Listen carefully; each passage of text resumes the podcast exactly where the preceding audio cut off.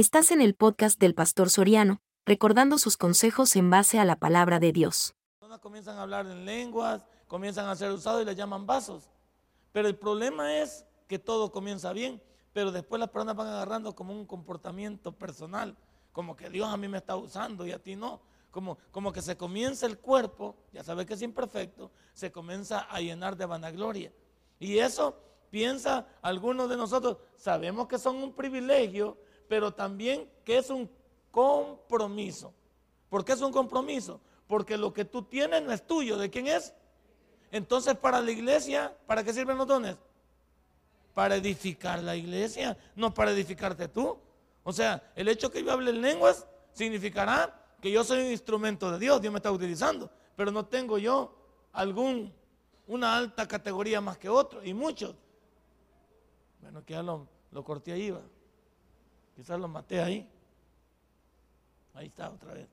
Estoy aprendiendo a usar, por ejemplo, porque no han regalado, entonces, para comenzar a usar. Entonces, nosotros tenemos que entender que esta parte, pues, tiene que ver con un privilegio, los dones pero también son un compromiso. Y cuando te habla de un compromiso, ¿qué es? El cuidado que hay que tener con lo que Dios te entrega. ¿Sí? El buen uso que se debe hacer de eso. Y todo lo que la gente te pueda decir con respecto a tu privilegio debe de ser para la honra y gloria del Señor. Si alguien te tira un piropo, va, como que me tira un piropo a mí, hermano, gloria a Dios, mi hermano. Que Dios se lleve todos los honores pero no comienzo yo a saltar y, a comenzar que soy la última cola del desierto. Por supuesto que no. También, otra de las cosas que vimos es, si usted anhela esos dones, dijimos, lo estamos recordando, debe también anhelar el servicio hacia los demás. Usted no puede, no puede tener un privilegio si no lo pone al servicio de la máxima creación de Dios, y ese es el hombre. Usted, usted anhela los dones, esos dones los va a anhelar usted también sirviéndole a Dios. Y no le puede servir a Dios si usted no le sirve a la máxima creación de Dios. Muchos de nosotros servimos aquí en esta iglesia, somos parte integral de esto. Dios es quien nos sostiene, quien, quien nos da. Pues así como anhelo esos dones, así anhelo ponerlos al servicio de los demás. ¿A quienes va, va a ministrarlos? Pues a las personas, a los que han sido lavados con la sangre de, Jesucristo y a nuestros invitados. Y también glorifican a Dios y no son egoístas. No tiene nada que ver con el egoísmo. Y la semana pasada, aquí nos quedamos, hablábamos de la primera clasificación de los nueve dones. Y como estos se van a clasificar en grupos de tres, dijimos que la primera clasificación tiene que ver con dones de revelación. Y revelación, ya sabemos ustedes, ya sabemos ahora, en este instante, que revelación ya no hay. ¿Qué hay hoy? pero una palabra, pero hay algo más, una palabra que hemos visto aquí. Ya no hay revelación, porque la revelación ya se terminó y la tienen a mano. ¿Qué hay hoy? Iluminación. Nosotros necesitamos ser iluminados para que esa palabra la podamos entender. Por eso hay una materia que se llama hermenéutica. La hermenéutica es para saber la interpretación del texto con el contexto, para no ponerle pretexto y hacer como nos da la gana.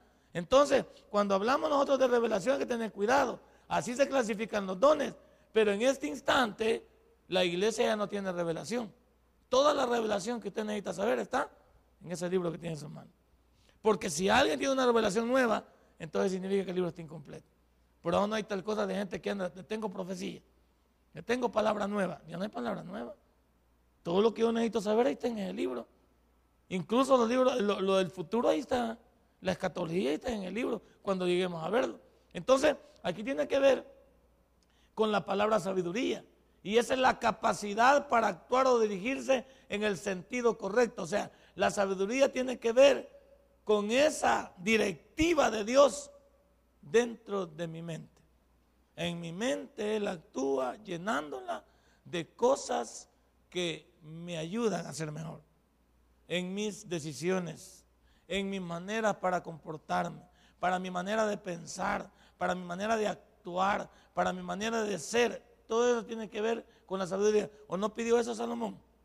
Salomón pidió sabiduría para dirigir a un pueblo tan grande. Entonces, cuando nos habla de, la, de los dones de revelación, tiene que ver primero con sabiduría. Sin sabiduría, el hombre, el hombre es un ser natural La diferencia, hemos dicho aquí, entre inteligencia y sabiduría es que hay inteligentes en todo el mundo, pero sabios son aquellos que reconocen a Dios por encima de sus vidas. Ese es un sabio. Un sabio es aquel que sabe que Dios lo creó, que Dios los dirige los destinos de este mundo, que Dios tiene el control de este mundo, que Dios es a quien nos debemos. El inteligente no, el inteligente compite con Dios. El, el inteligente quiere, se niega a creer que Dios lo pudo crear. El inteligente cree que Él es el, poderoso, sin Él no hay, no hay nadie mejor que Él. Y luego entramos a la palabra ciencia. Ya saben que la palabra ciencia es conocimiento. Y aquí tiene que ver con iluminación divina para resolver una necesidad específica, ¿verdad? O consolar un problema en específico. Entonces, nosotros cuando leemos la Biblia, también necesitamos esa iluminación. ¿Qué nos quiere decir Dios? Por ejemplo, este día, usted debería haber pedido a Dios iluminación. ¿Para qué? Para leer su proverbio. Señor, ¿qué es lo mejor que yo puedo sacar de este escrito? ¿Cómo yo, Señor, puedo sacar el mayor provecho de lo que leo? Ilumíname, Señor, este día. Ilumíname, ayúdame dame esa palabra, dame esa ciencia, ese conocimiento, ese conocimiento que viene de ti. Y luego una palabra linda que, que, que, empata con sabiduría y empata con ciencia, empata con sabiduría y con conocimiento, discernimiento de espíritu. Yo oí al doctor Alducci en algo que me impactó y es cierto. Y no me lo va a negar, yo no había aterrizado en eso, pero en unas preguntas que le hicieron en enlace, le hicieron esas preguntas de la palabra discernimiento. Y él decía esta cosa, el que tiene el, que tiene el Espíritu Santo tiene espíritu de discernimiento. De manera que usted, cuando alguien habla con usted, cuando alguien trata de, tomar de ventaja a usted, usted es capaz de diferenciar que esa persona tiene algo raro. Desde que le habla, sabe que esa persona no tiene cosas correctas. Usted puede diferenciar que esa persona trata de hacerle daño, trata de tomarle ventaja. ¿Por qué? Porque usted tiene un espíritu de discernimiento para conocer los espíritus, para saber quién hay veces uno, no me negará que hay veces de repente aparece alguien y da un miedo, un escalofrío. Hay algo raro ahí en esa persona que trae una contaminación, que trae algo que no edifica. Hay veces hay personas que están hablando con uno y dice, esta persona me está tomando ventaja porque nos está hablando cosas que no tienen sentido y que nos trata de tomar el pelo. Y usted dice, no, aquí no hay el gato encerrado. O como que alguien te trate de decir algo que lleva dolo, que lleva, usted, tú estés capaz de diferenciar. Esa es la palabra discernimiento. Ahí dice poder para distinguir entre lo que viene del Espíritu Santo y lo que viene del Espíritu humano. No todos en la calle son personas que desean lo mejor para usted. Usted va a tener que poder diferenciar con qué intenciones le acerca a alguien. ¿Cuáles son las intenciones de las personas que hablan con usted? ¿Qué, qué tratan de decir? Uno es capaz de hacerlo. ¿Por qué? Porque tú eres templo y morada del Espíritu Santo. Eres parte integral de ese llamado. Y dice, y lo que viene de cualquier espíritu maligno. O sea, no solo lo que viene de Dios, lo que viene del espíritu humano y lo que viene del maligno. Por ejemplo, hay mucha gente que todavía se pelea, qué son los ovnis, estas películas Alien, El Residente, El Diablo y todas esas cosas. Señores, no nos hagamos bola. Es cierto, todas esas cosas son una verdad, porque en todo este, en toda esta atmósfera existen espíritus malignos dirigidos por el diablo. Y ellos pueden tomar cualquier connotación para poder, poder engañar al ser humano, poder confundirlo. Por eso él se viste como ángel de luz. Es, son, nos, nos toman ventaja. ¿Por qué? Porque la palabra demonio, ¿sabe qué significa la palabra demonio? Ser inteligente. Satanás no era cualquier cosa en el cielo, señores. Era el segundo después de Dios. Por lo tanto, mire la categoría que tenía Satanás. Por eso es que fue capaz de querer revelársele y confundir a la tercera parte de los ángeles y traérselos confundidos. No es casualidad. No es casualidad que hayan existido hombres como Hitler, que engañó a 80 millones de alemanes para que hicieran un holocausto judío. Llevaran, llevarlos a una guerra fratricida en la cual Alemania quedó destruida quedó hecho pedazos. ¿Cómo es posible que un solo hombre haya engañado a 80 millones de personas, haciéndoles creer que eran la raza perfecta? Ah, pues así es el diablo. Así es el diablo. Él se viste, él se viste como ángel de luz, pero ya sabemos que sus intenciones son malignas y hay que tener cuidado con lo que las personas también piensan. Bueno, Aquí nos quedamos, vamos a orar para la siguiente parte. Padre, y buen Dios, gracias te doy. Gracias por lo que aquí comenzamos y finalizamos con neumatología. Ayúdanos a terminar lo que comenzamos, Señor, hace muchos meses y que ahora podamos ser parte integral de este ministerio aquí en Ciudad Merliot. Señor, te encargo a tus hijos, ilumínalos, ayúdalos y permíteles que puedan, Señor, conocer más y más de ti. En el nombre de Cristo Jesús celebrado. Amén y amén. La segunda clasificación de esos nueve dones, no se le olvide que son nueve dones. Nueve dones y cuántos ministerios? Cinco ministerios. ¿Estamos bien? Nueve dones y cinco ministerios. Los dones los da el Espíritu Santo y, los ministerios los da Jesucristo. ¿Estamos bien? Va, perfecto. Y todos los dones, 1 Corintios 12 del 8 al 10, y los ministerios, Efesios 4, 11. Ahí estamos, perfecto. Vamos entonces. Estos otros dones tienen que ver con poder y acción. Con la palabra dínamos. Poder ya sabemos, ya sabemos es de lo que hemos sido llenos nosotros después de haber recibido a Cristo. Pero recibiréis poder cuando haya venido sobre vosotros el Espíritu Santo. Y me seréis testigos en Judea, en Samaria, y está todo el texto bíblico de Hechos 1.8. Entonces nosotros, cada uno de nosotros, no somos cualquier cosa. Estamos llenos del poder de Dios pero que no estén siendo utilizados en nuestra vida. Porque cada cristiano, al tener el poder de Dios a través del Espíritu Santo, es capaz de poder diferenciar, como ya dijimos en lo anterior, lo bueno de lo malo y poder huir de lo malo. Somos capaces de poder tomar decisiones correctas sin ser engañados. Somos capaces de decirle no al pecado. Somos capaces de sobreponernos a la maldad. ¿Por qué? Porque estamos llenos del poder de Dios. Pero ese poder no se puede transformar en una realidad si no lo llevo a la acción. Y la acción tiene, tiene que ver, es con el ya, con la operatividad. Es decir, yo puedo decir que soy cristiano, pero a través de, de qué lo manifiesto. Y eso, el testimonio está manifestado a través de, de obras obras. Usted hizo obras hoy. Obras que lo llevaron a pensar a los demás que usted es un hijo de Dios. Usted no habló como los demás. O sea, no es que hoy anduvimos todos mudos. Tuvimos que hablar, entonces se nos notó. Tuvimos que actuar, se nos notó. Tuvimos que pensar, se nos notó. Tuvimos que, que tomar una decisión, se nos notó. Tuvimos que, hablar con otras personas, se nos notó. Entonces, por supuesto que yo estoy lleno del poder de Dios. Pero eso sería, no sería una realidad si yo no lo llevara a la acción. Y eso tiene que ver con verbo, o no tiene que ver con verbo acción. Claro que sí. Claro que sí. Entonces, si los dones están llenos de poder y de fe, perdón, de poder y acción, el primero que vamos a discutir es la fe. Y es que la fe, la fe está escondida en el interior de tu vida. Pero no se va a notar si no la pones en práctica. ¿Cuándo se pone en práctica la fe? Ante todas las convulsiones de la vida con que luchamos. Hoy tuvimos que poner la fe en evidencia posiblemente en una enfermedad de la familia.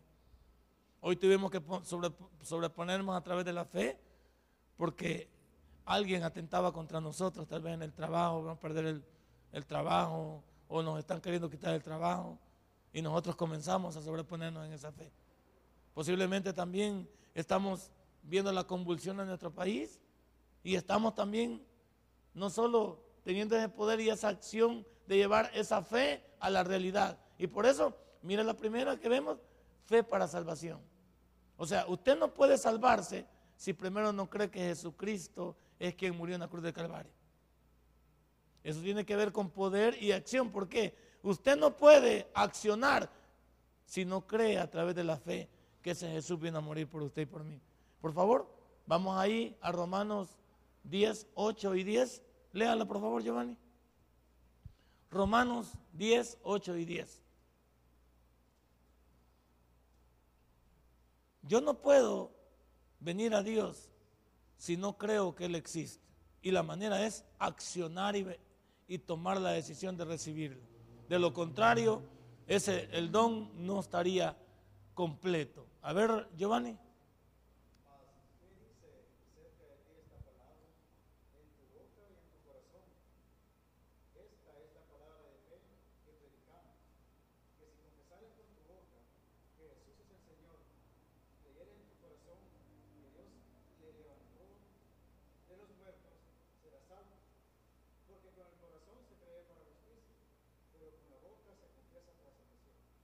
17.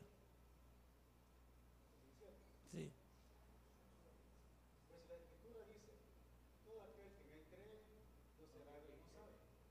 10, 17. 10, 17. Sí.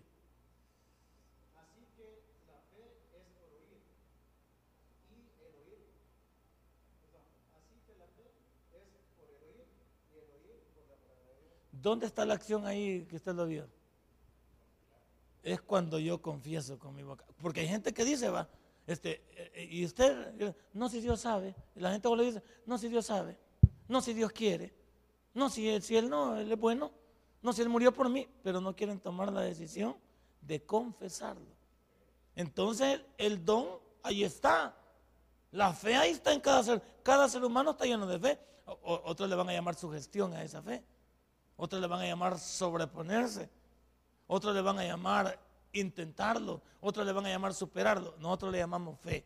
Pero esa fe en acción tiene que venir en reconocimiento de recibirle como mi salvador, confesarlo. Porque mucha gente piensa que es automática la salvación. Algunos piensan que nacimos y así como nacimos, Dios es quien escoge llevarnos al cielo o al infierno. Yo escojo dónde ir. Yo escojo qué hacer. A través de mi confesión pública de fe, creyendo en Él. Por eso a la gente le decimos, es que usted tiene que confesar. Y la gente se ha fijado que que oramos por ellos y ellos no repiten. No, permítame, repita conmigo. No, que no, es que, mire, le vuelvo a explicar. No es una cosa que me corresponde a mí, le corresponde a usted testificar de Dios y confesarlo en su vida. Hoy te recibo como mi Salvador personal. Te pido perdón por mis pecados y gracias por morir en la cruz del Calvario. Hoy me convierto en tu hijo. Ay, vaya. Yo estoy comprometiéndome con él, pero estoy accionando para fe. Entonces, ahí vemos. También la otra es creer que Dios le levantó a Jesús de los muertos. Aceptarle como Señor y Salvador. Son parte integral de lo que estamos hablando. Y la otra es fe como fruto. Veamos Gálatas 5:22. Fe como fruto. Ahora ya vimos que es para salvación. Ahora veámoslo en el, en el ámbito del fruto. Ah, léalo usted, por favor.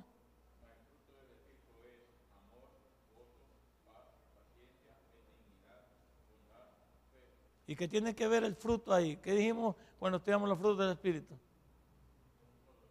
¿Mande? Sí, pero tiene que ver con una manifestación, ¿o no? Tiene que ver con una manifestación. El fruto, sí, porque vaya. Yo siembro una planta. ¿Para qué siembro una planta? Para que dé fruto, pero la plantita al comienzo no da fruto.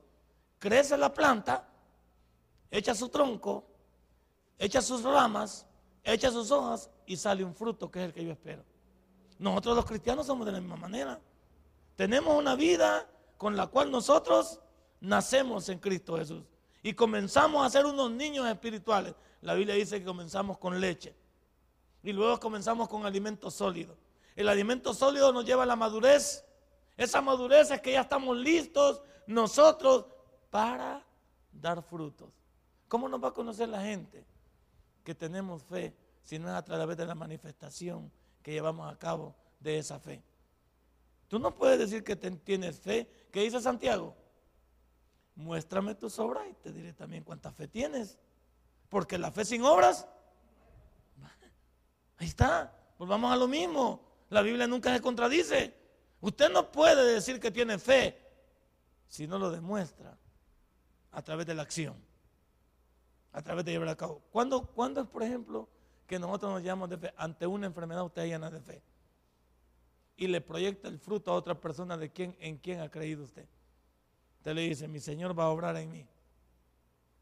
Y no siempre que, no porque usted, digamos, Dios no la sane, no significa que usted no demostró que era una persona llena de fe en su Dios, porque Pablo dijo que para él el vivir es Cristo y el morir es ganancia. O sea, nosotros no perdemos nada, pero la gente debe ver en nosotros cuál es el fruto de esa fe. Y la mayoría de nosotros tenemos problemas, que a la hora de accionar, como que solo en las buenas podemos manifestar que estamos llenos de esa fe. Y por eso dice ahí como fruto, porque como fruto es agradar a Dios en la vida diaria. ¿Cómo puedo yo decir que tengo fe y he creído en Dios si no me comporto como un hijo de Dios diariamente? ¿Qué dice hermano Vicente Hebreos 11:6? Porque sin fe es imposible. Léalo por favor. Yo tal vez me esté comiendo algunos versículos. 11:6.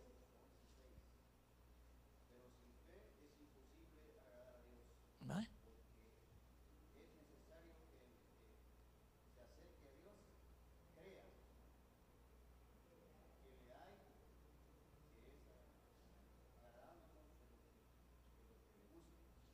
Entonces, imagínese, ¿cómo usted pretende decir que tiene fe en el ámbito del fruto si la gente no ve acciones dignas de un hijo de Dios? También está, negativo. Si tuvo fe para recibirle, tiene fe para actuar como hijo de Dios. Si tuvo fe para confesarle, tiene fe para agradarle a través del testimonio. No, puede, no está contradictorio esto. La otra es la fidelidad a la voluntad de Dios. La fidelidad, el significado de que ese Dios, yo no tengo por qué traicionarlo. Y si algunas cosas se salen fuera de borda, no tiene que ser pensado, razonado con alivosía, premeditación, tiene que sobrepasarnos el pecado. Pero nunca que el sentido de este día, de la mayoría de nosotros, debería de haber sido, aunque caímos en pecado, no fue desagradar a Dios, no fue desilusionarlo, sino que pasaron cosas en nuestra vida que, que caímos. Pero no fue una cosa de rebelión abierta contra Dios, porque nosotros nos manejamos a través de la fidelidad a la voluntad de Dios. Si usted cada vez que hace una cosa está pensando en agradar a Dios, está pensando en ser fiel a Él. Porque cada una de las cosas que usted vive en su vida las vive para Él y ya no para usted. Entonces vimos una fe para salvación, una fe como fruto y ahora una fe como don. 1 Corintios 12, 9. A ver, hermano, hermano, ¿cómo se llama él? Germán. Feder, hermano Feder. A ver, hermano Feder.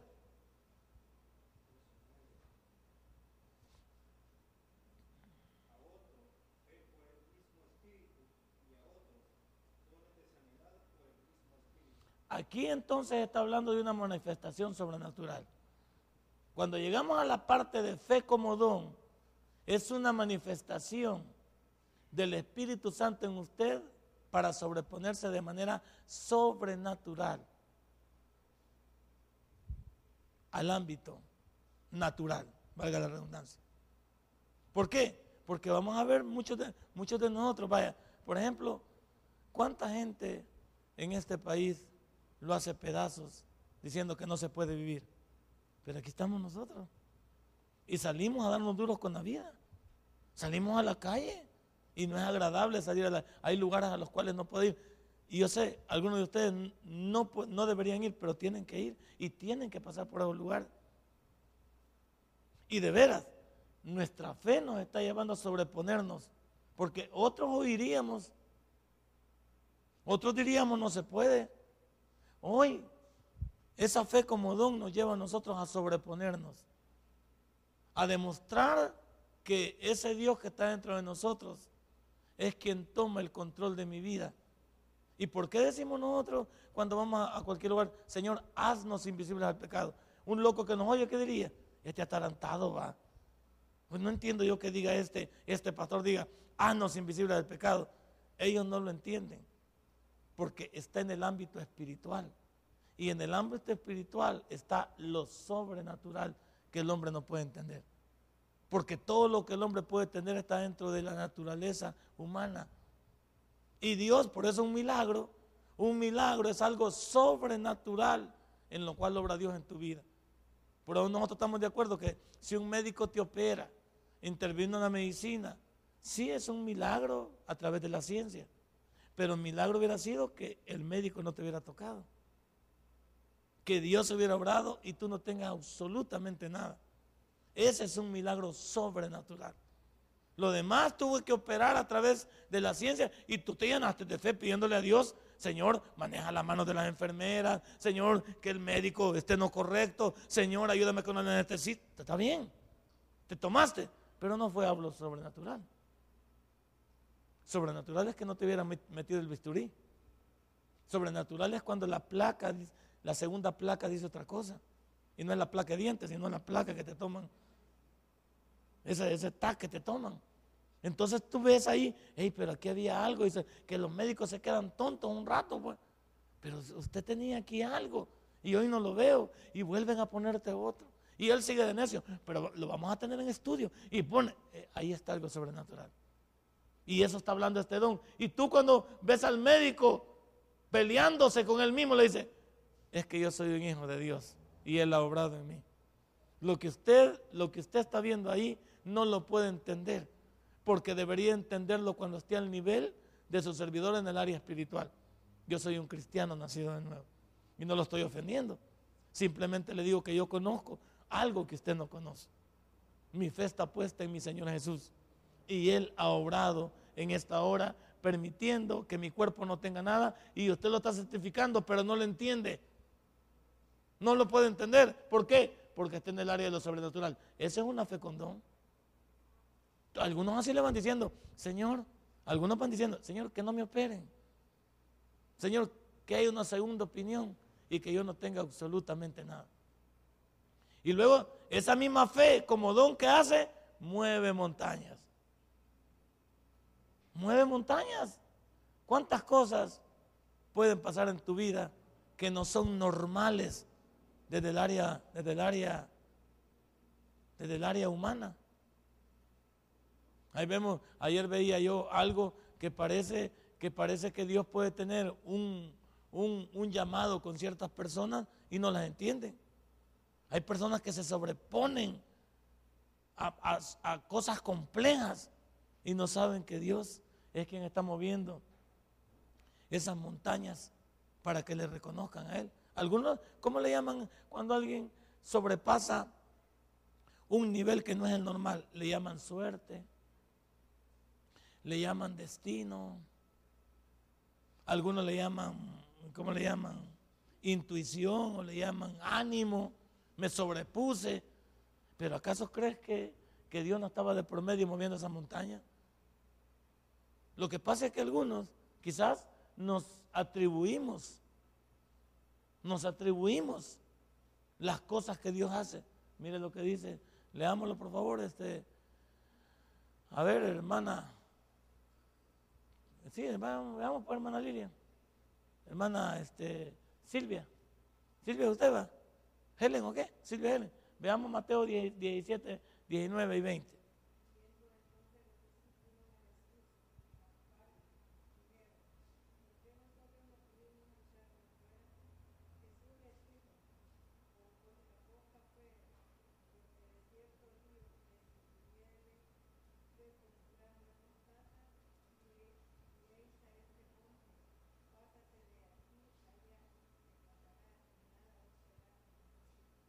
Ese es el problema. Si alguien lo toma este versículo para el área física, diría usted, pero ¿cómo se puede mover un monte? Hay que mover la gente y hay que mover las casas. Esa es la manera normal de pensar. Es la manera natural de pensar.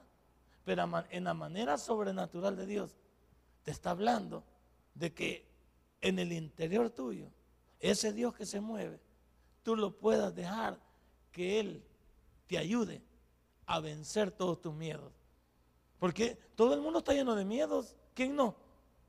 En esta vida, no te digo cómo estamos ahorita en, en este momento en este país, pues. donde los, crímenes no van, donde las colonias están siendo asediadas por la violencia, donde, dormir no es una opción ya en, muchas de las comunidades. Ayer mandaron un papel en mi comunidad que se metieron en una casa, amarraron a la familia y se llevaron todas las cosas. La seguridad no los vio ni, y se llevaron hasta la camioneta del dueño, dicen, llena de cosas. Y ni la seguridad, ni nadie, nadie vio nada, ni le perdió nada, nada extraño. Uno piensa que vive seguro en un lugar y no está seguro. Todo está difícil. Pero algunos podemos pensar, bueno, entonces nuestra confianza en este instante, para que esa montaña se pueda mover en quien está. ¿Por qué podemos salir todos los días a la calle? En la confianza en ese Dios que puede mover esa montaña. Por ahora le decimos, Señor, haznos invisibles al pecado. Señor, pon ángeles alrededor nuestro que nos defienda. Señor, permíteme que yo avance. Señor, ahí vamos, ve. Pensando en lo espiritual, pensando en esa fe que mueve montañas. ¿Por qué? Porque de manera natural podemos caer en un bache. ¿A quién no le asusta que alguien saque una pistola? ¿A quién no le asusta? Desde el momento que usted ve que suben cuatro personas al bus, usted ya sabe que algo raro va a pasar ahí. No es normal que vayan cuatro juntos. Desde el momento que, usted, que usted ve también que algo en la calle le parece anormal, su, carne se le pone de gallina. ¿Y a quién comienza a bajar todo usted? No, a todos los santos. Comienza a bajar a su Dios. Y, y, hay cosas que pueden bajar en su vida que las personas estuvieron al lado suyo y no, y no pasó absolutamente nada. Y quizás, y quizás si cayéramos en el, en el, área humana iríamos. Pero ellos estuvieron a la par mí y no tomaron ninguna decisión. Posiblemente ahí entonces veamos la fe en proeza decir, no me vieron entonces. Pues. Dios cumplió su propósito de como aquella, aquella figura de que la muchacha iba por el túnel, vio venir un hombre. No sabemos si es verdad o es mentira, pero nos llena de fe decir que la muchacha pasó a la par del hombre. ¿Cuál fue el susto de ella que el día siguiente, esa foto de ese hombre perdiendo el periódico que había violado a una jovencita, minutos después de pasarla a ella. Y esta muchacha llenó de valentía y fue a la, fue a la comisaría y dijo, yo ese hombre lo vi. Y quiero preguntarle qué pasó conmigo, porque él pasó al lado mío. ¿Y por qué a mí no me hizo nada? Y dice que ese hombre contestó, yo te vi venir pero al lado tuyo traías dos personas del sexo masculino fuertes. Y yo no pensé luchar contra eso. Y por eso te dejé pasar. Pero ella dice, pero yo no llevaba a nadie. Humanamente no. Pero como Dios tiene propósitos, y eso va que parece marihuanada para algunos. Hasta parece risible. Pero en el momento que vivimos, ¿cuántos nosotros hemos pasado cosas? Hay veces uno piensa con su pasado cuántos propósitos hubieron en la vida de uno y se cumplieron para que hoy uno esté en la fila de Dios. Ya no te acuerdas lo que pasamos en la guerra, cuántas cosas pudimos haber pasado y que no nos pasó nada. Dios, con tanto lío, digo, ¿y cómo es que Dios permitió que yo pudiera sobreponerme a la guerra? Ir a Estados Unidos de mojado, pasarme todo a pie de todo Estados Unidos y llegar allá Ah, otra de las cosas que, me impresiona a mí es trabajar de driver en la noche y, a mí me mandaron solo lugares de, morenos y los morenos están, están diseñados, están puestos en Estados Unidos como personas que no pueden ver al latino, lo matan. Y yo dejaba el carro prendido y, me iba como de aquí al, allá a Unaico a buscar la caja que tenía que buscar para, para meterle la papelería o la encomienda que llevaba. Y nunca me pasó nada me iba a poner en, los centros comerciales a, dormir un rato, terminaba y me ponía a dormir y nunca me pasó nada. Y yo pienso, ahora sí puedo entender que Dios tenía propósito conmigo, aún sin saberlo. ¿Cuántas, cuántas, cuántas cosas se movieron en fe allí y se movieron montañas? Se, se movió esa manifestación sobrenatural sin que fuera perceptible para mí. Y eso es lo que los cristianos todos los días por eso le damos gracias a Dios por dile, hasta aquí todo nos has ayudado. Porque no es casualidad que estemos contando el cuento todavía. Y para otra gente dice, qué suerte que terminamos el día. Para nosotros no existe la suerte. Para nosotros existe un Dios que siempre nos está cubriendo, ayudando, beneficiando. Bueno, otra de las otra de las cosas que tenemos que ver es las sanidades. Y las sanidades tiene que ver con el plural porque el Señor sana diferentes tipos de enfermedades. Ejemplo, úlceras, cánceres, planificaciones, heridas, etc. ¿Cuántos de nosotros en nuestra vida no hemos necesitado solo de una cosa? Porque nuestro cuerpo está lleno de diferentes órganos. Y, y en cada órgano tenemos una necesidad porque a medida que vamos envejeciendo, esos órganos van quedando desprotegidos. Vamos siendo susceptibles a las enfermedades. Un niño hay que cuidarlo. pero está en porque está en crecimiento. Pero un adulto hay que cuidarlo porque sus órganos están muriendo. Es la diferencia. ¿Por qué cree que dice la, mayoría de la ciencia? Cuando hay una enfermedad, cuidan a los niños y a los ancianos. Porque ambos son vulnerables. Pero el niño está en crecimiento. Hay, que protegerlo porque se está desarrollando. Al viejito hay que cubrirlo porque se está muriendo. Y viejito lo digo con cariño porque hasta yo estoy también en la misma. No creo que estoy salvando. Entonces, ¿por qué, ¿Por qué un, un, anciano? Sí, un anciano es propenso. Si de repente le duele algo a uno, ¿se ha fijado? De repente le dolió algo a uno y ese no lo tenía uno. Y de repente te quita ese dolor y a los días te aparece otro. Y dice, bueno, ¿y este volado cómo está? Te está y, cuando te aparece ese tipo de dolores, ¿a quién te encomiendas? ¿Al Seguro Social? Ahí le comienzas a decir al Señor, va, Señor. Te comienzas a dar carreta, tú, Señor, yo te sirvo, aunque no hace nada. Señor, yo te sirvo. Señor, yo voy a tus cultos. Señor, yo soy tu hijo. Y ahí vamos, ¿ve? Ahí va la terapia, ¿ve? Y claro, y ese Dios, ese Dios no se hace esperar con esas sanidades. Ese Dios, con esa fe que tú pones en Él. Ahora, tengo noticias. No a todos nos va a sanar Dios. No inventemos también. Y ya te dije, el hecho que Dios no nos sane no significa que no es nuestro Dios, porque Él nos ha dado algo más grande que la sanidad, la salvación de las llamas del infierno. Entonces tampoco vamos a inventar que alguien, alguien, ¿cuántas personas aquí se han muerto? Excelentes personas, diría yo, se han muerto aquí. Y uno se pregunta por qué se mueren. Y la mala hierba nunca muere. Bueno, pero no lo vamos a discutir después. Entonces, hay gente aquí que se ha muerto. Ese señor que ganaba almas aquí a la 29, pues. Ese maestro nunca lo voy a poder entender. Lo metieron un día al hospital, al Seguro Social, y en una semana se murió. Don Jorge. Bueno para ganar almas, excelente, hombre estaba agradecido. Ese no pude ver agradecimiento en un hombre más que en él. Que lo metimos a la ruta 29 y él se venía desde la Altavista a congregarse aquí. Aquí diezmaba y aquí salía. Aquí se quedaba toda la mañana y se iba a ganar alma. Y de repente se murió. Y usted puede decir, Señor, ¿y qué, qué onda aquí? Pues? No sabemos cuáles eran los planes de Dios. No sabemos cuál era la estrategia de Dios. Y no por eso hemos perdido algo. Entonces, también entendamos que Dios nos va, nos va a sanar por su inmensa misericordia, pero que de algo vamos a morir o no. ¿Sí? No te digo que estamos muriendo, pues.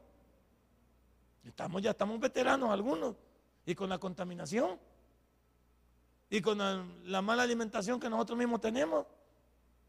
Y con el trato y misericordia que le damos a este cuerpo y con lo desordenado que somos. Entonces muchas veces no es Dios, sino que nosotros estamos empujando este cuerpo a la muerte. Y le estamos pidiendo a Dios que haga algo que Él no puede hacer porque ni nos cuidamos. La otra es los milagros. Literal, obras de poder sobrenaturales. Ya lo dije. Una cosa es esas sanidades que pueden haber y otra cosa son esos milagros, ese poder sobrenatural. Y tiene que ver también con liberaciones. Hay muchos de nosotros que Dios nos libertó, hizo un, hizo un milagrazo en nuestra vida, desató las cadenas del diablo en nuestra vida. Ese poder de correr para el mal, ese poder de vivir en la maldad, en los que éramos infieles, los que estábamos metidos en el alcoholismo, los que estábamos metidos, todo eso es parte del trabajo del diablo, la drogadicción, el problema de la pornografía. ¿Cuántas de esas cosas? Liberación. ¿De cuántas cosas nos ha librado Dios?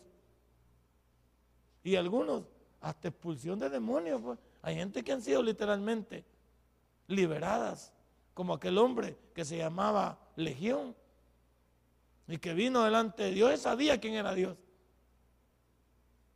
Y vino delante de él. Nosotros tenemos un poquito de cuidado con esto, pero, pero sabemos que existe. Hace poco vino un, señor, no, no, hace poco, hace, hace como unos dos años, vino un señor a decirme exactamente, el diablo se me manifestó a mí.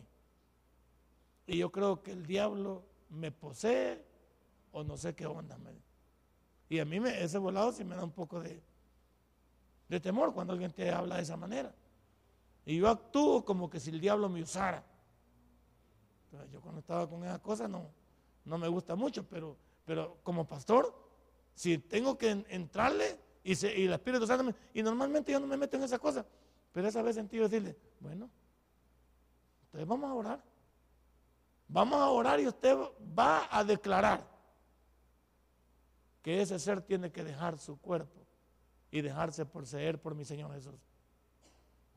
Y entonces ahí comienzan las, ahí comienzan los encontronazos entre las personas que a veces no quieren hacer eso. Y les digo, bueno, usted pidió definirse. Y yo le pido que se defina y que en el nombre de Jesús yo voy a pedirle a él que lo liberte. Porque yo no puedo liberar, no es que sal, demonio. Yo, ¿yo qué puedo hacer? Yo lo voy a declarar libre en el nombre.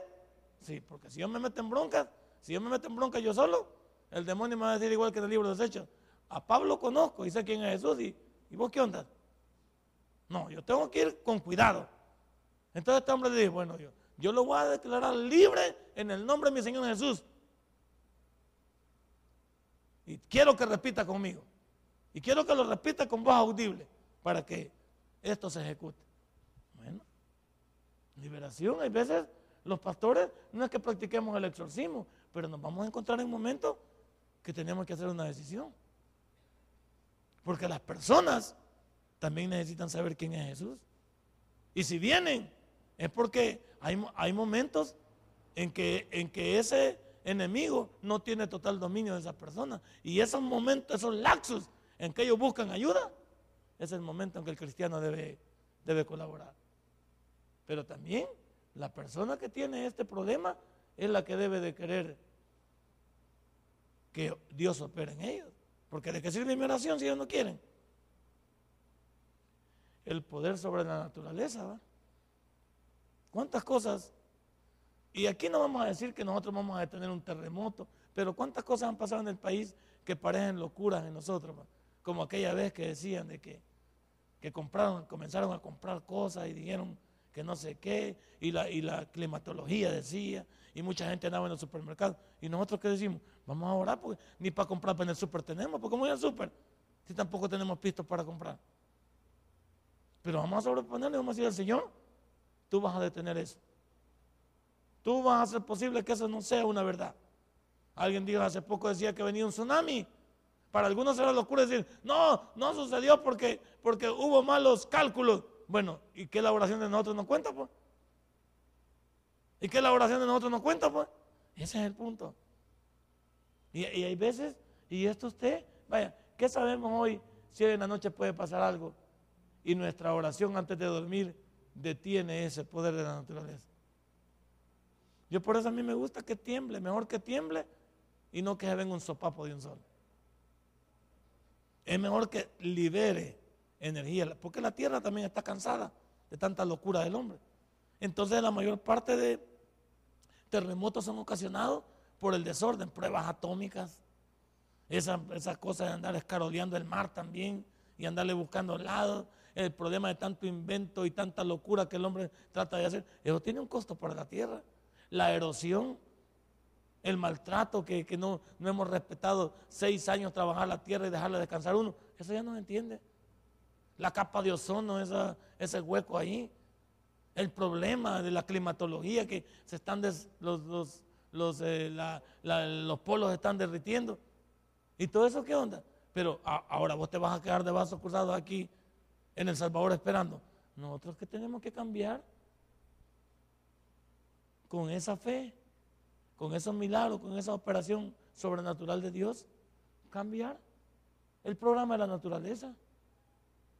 Claro que sí. Yo no voy a esperar verme en un terremoto para comenzar a orar. Mi oración es, es la misma fe que estoy esperando.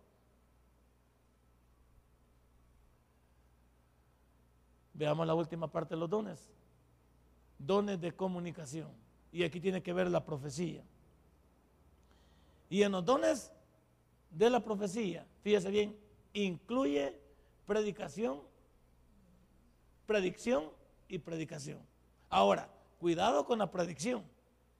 Yo ya no puedo decir, yo, yo no soy Walter Mercado, ni puedo andar diciendo cosas que la Biblia ya la sostiene. La predicción tiene que ver y está atada con la predicación por lo que, porque lo que estamos hablando, cuando yo hablo de predicción, puedo hablar de que predico el libro de Apocalipsis, pero es algo que está escrito. Puedo predicar del libro de Daniel sobre la imagen. Yo puedo hablar sobre la imagen de Daniel, sobre los imperios y, y lo que tiene que ver en la catalogía futurista. Puedo hablar acerca del capítulo 6 al 19 del libro de Apocalipsis y estoy hablando de la tribulación y la gran tribulación. Y puedo hablar del capítulo 20, puedo hablar de, las, de las bodas del Cordero y puedo hablar también del gran juicio del gran trono blanco. Puedo hablar de cielo nuevo y tierra nueva. Yo puedo hablar de la, de la semana 60, 70 acerca de Daniel 12. Y estoy hablando de predicción bíblica, porque yo no tengo ninguna predicción. Lo que yo predico tiene que venir de la Biblia. Y esa predicación tiene que ver con la exposición de lo que ese libro tiene. Tranquilo. Entonces, la profecía ya no hay. Porque todo lo que el libro dice es todo lo que tú necesitas saber. Y aunque hay cosas futuras, están en ese libro, ya te lo dije. Apocalipsis, Daniel, Ezequiel, los libros pequeñitos de los doce. Hablamos de los doce, de los doce, ¿cómo se llama? Escritos menores. Ahí está. Si quieres hablar de Génesis 3.15, hablemos. ¿Quieres hablar del Salmo 22? Hablemos. Son futuristas. ¿Quieres hablar de Isaías? Va? Isaías 53, Isaías 60. Hablemos. Hablamos, hablamos de profecía, pero no tiene nada que ver con algo nuevo. Todo lo que Dios deseaba que supiésemos está en ese libro. No tiene que ver con profecía. Y luego hablamos de lenguas. Esto es para edificación de los creyentes y señal para los incrédulos. Esto no tiene que ver con, una manifestación exclusiva de ciertas personas que hablan en lengua y que nos han dicho también que esa es la evidencia de que tú eres salvo. Un momentito, y todos los que no han hablado en lengua, los que nunca hemos hablado en lenguas, ya te dije que las lenguas existen, con las cuales yo tengo inmenso respeto. Pero si, si alguien va a hablar en lengua que hemos dicho, debe haber un intérprete para saber qué dice. Si no, las lenguas no sirvieron. Van a pensar que están locos, dice el apóstol Pablo. Por eso hablen de, de dos o de tres en tres. Y por favor háganlo todo decentemente y en orden. Porque la gente va a parar que están locas y todos comienzan a sus jerigonzas y no, la gente no entiende. Si alguien va a hablar en lenguas, tiene que haber intérprete. Porque las lenguas son para edificación y no tuya, del cuerpo de Cristo. Y las lenguas del libro de los Hechos, capítulo 2, tienen que ver con la edificación de que Dios quería que todos los que llegaron de diferentes dialectos y diferentes idiomas entendieran el mensaje de Dios. Esa era la edificación de las lenguas del libro de los Hechos, capítulo 2 que entendieran el mensaje de Jesús, porque habían llegado personas de diferentes lugares y Dios quería que conocieran el mensaje de Él. Entonces la edificación ¿dónde está? En que la palabra fuese conocida por todos. Entonces no tiene nada que ver con alguien que hable en lengua y que no sepamos qué dice. O que alguien que en lengua, eh, hable en lengua y se crea la última escuela del desierto. Entonces hay muchas personas, y el señor Moody, Spurgeon, ellos nunca hablaron en lengua. No sabemos si Pablo habla en lenguas, aunque habla del libro de, habla del libro de 1 Corintios y, refleja los dones en el orden y el respeto que se debe tener de Dios. Ahí está. Entonces tampoco nosotros podemos inventar. Todo lo que necesitamos saber está en la Biblia. Luego, lenguas humanas, ¿ve? Idiomas cualquiera que los conozcas lo entiende.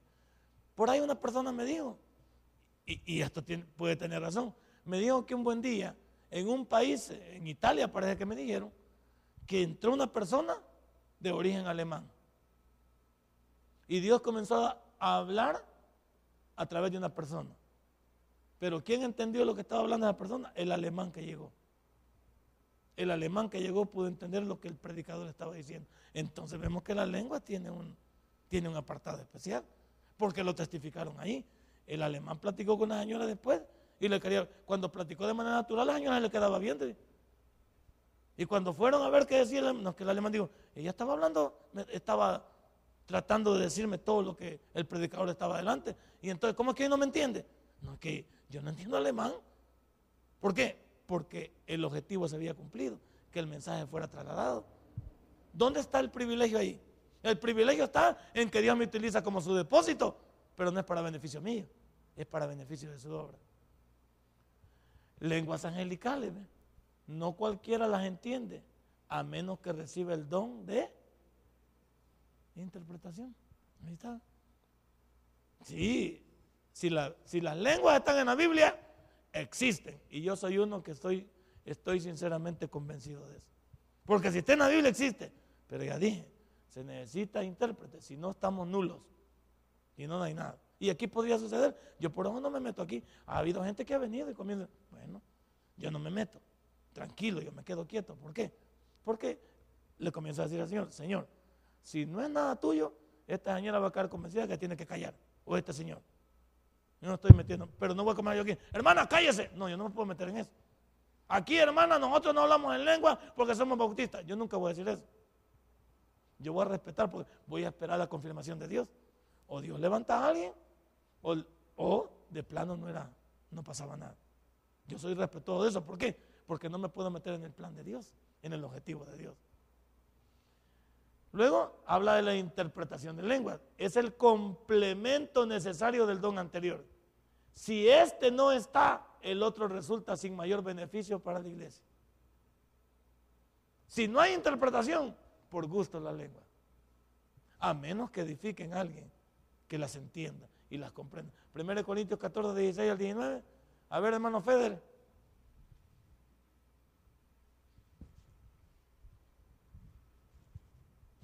Dígalo. 1 Corintios 14, 16 al 19.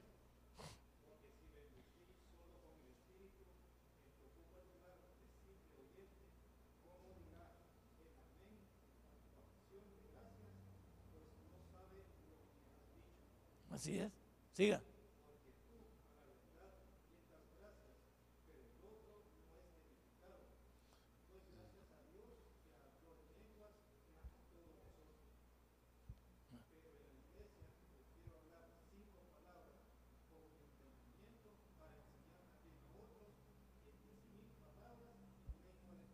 Correcto. O sea, el interés aquí es que el que habla, pues nosotros podamos saber qué dice.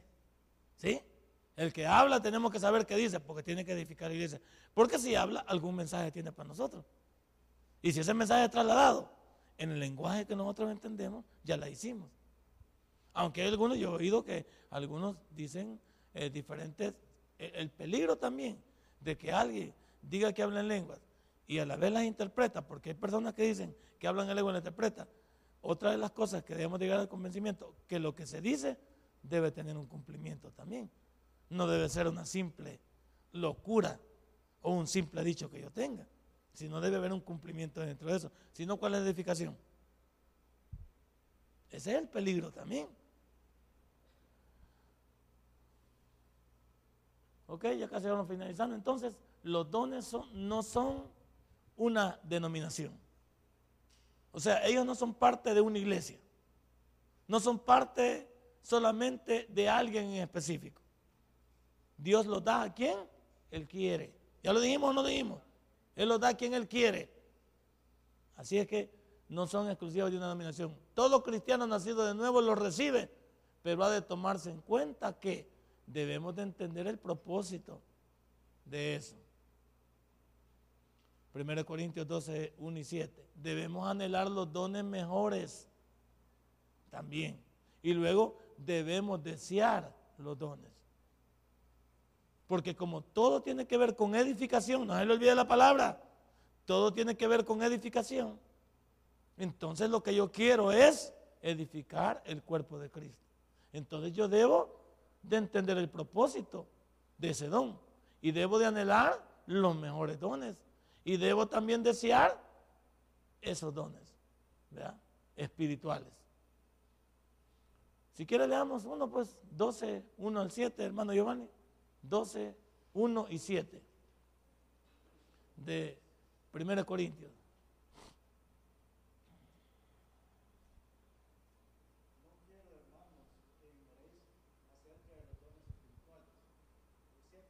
Sí, el 7.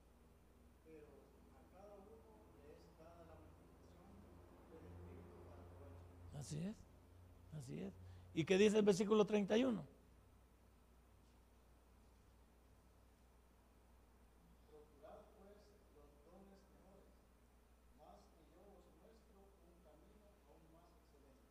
Perfecto. ¿Y qué diría 14.1 de 1 Corintios?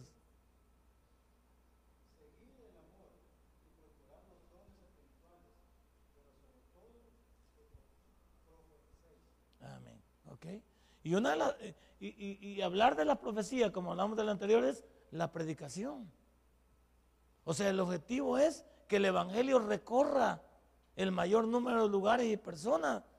¿De qué sirve que yo esté enfrascado en dones, esté enfrascado en cosas, si no comunico la palabra? Ese era también el convencimiento del capítulo 14, versículo 1. ¿De qué sirve que estemos encaprichados en que los dones, los dones aquí y todos estamos aquí? Pero nosotros ya estamos cabales y los que están afuera, mis parientes, mis hermanos, mis vecinos, también necesitan conocer de Dios. Bueno, hasta ahí llegamos. Ya no hay más. Ya se terminó. Entonces hasta aquí llegamos en la neumatología. La próxima semana tendremos lo que hemos llamado la antropología. Y queremos que venga listo para conocer. Si usted viene de Chita, si usted viene, ¿verdad?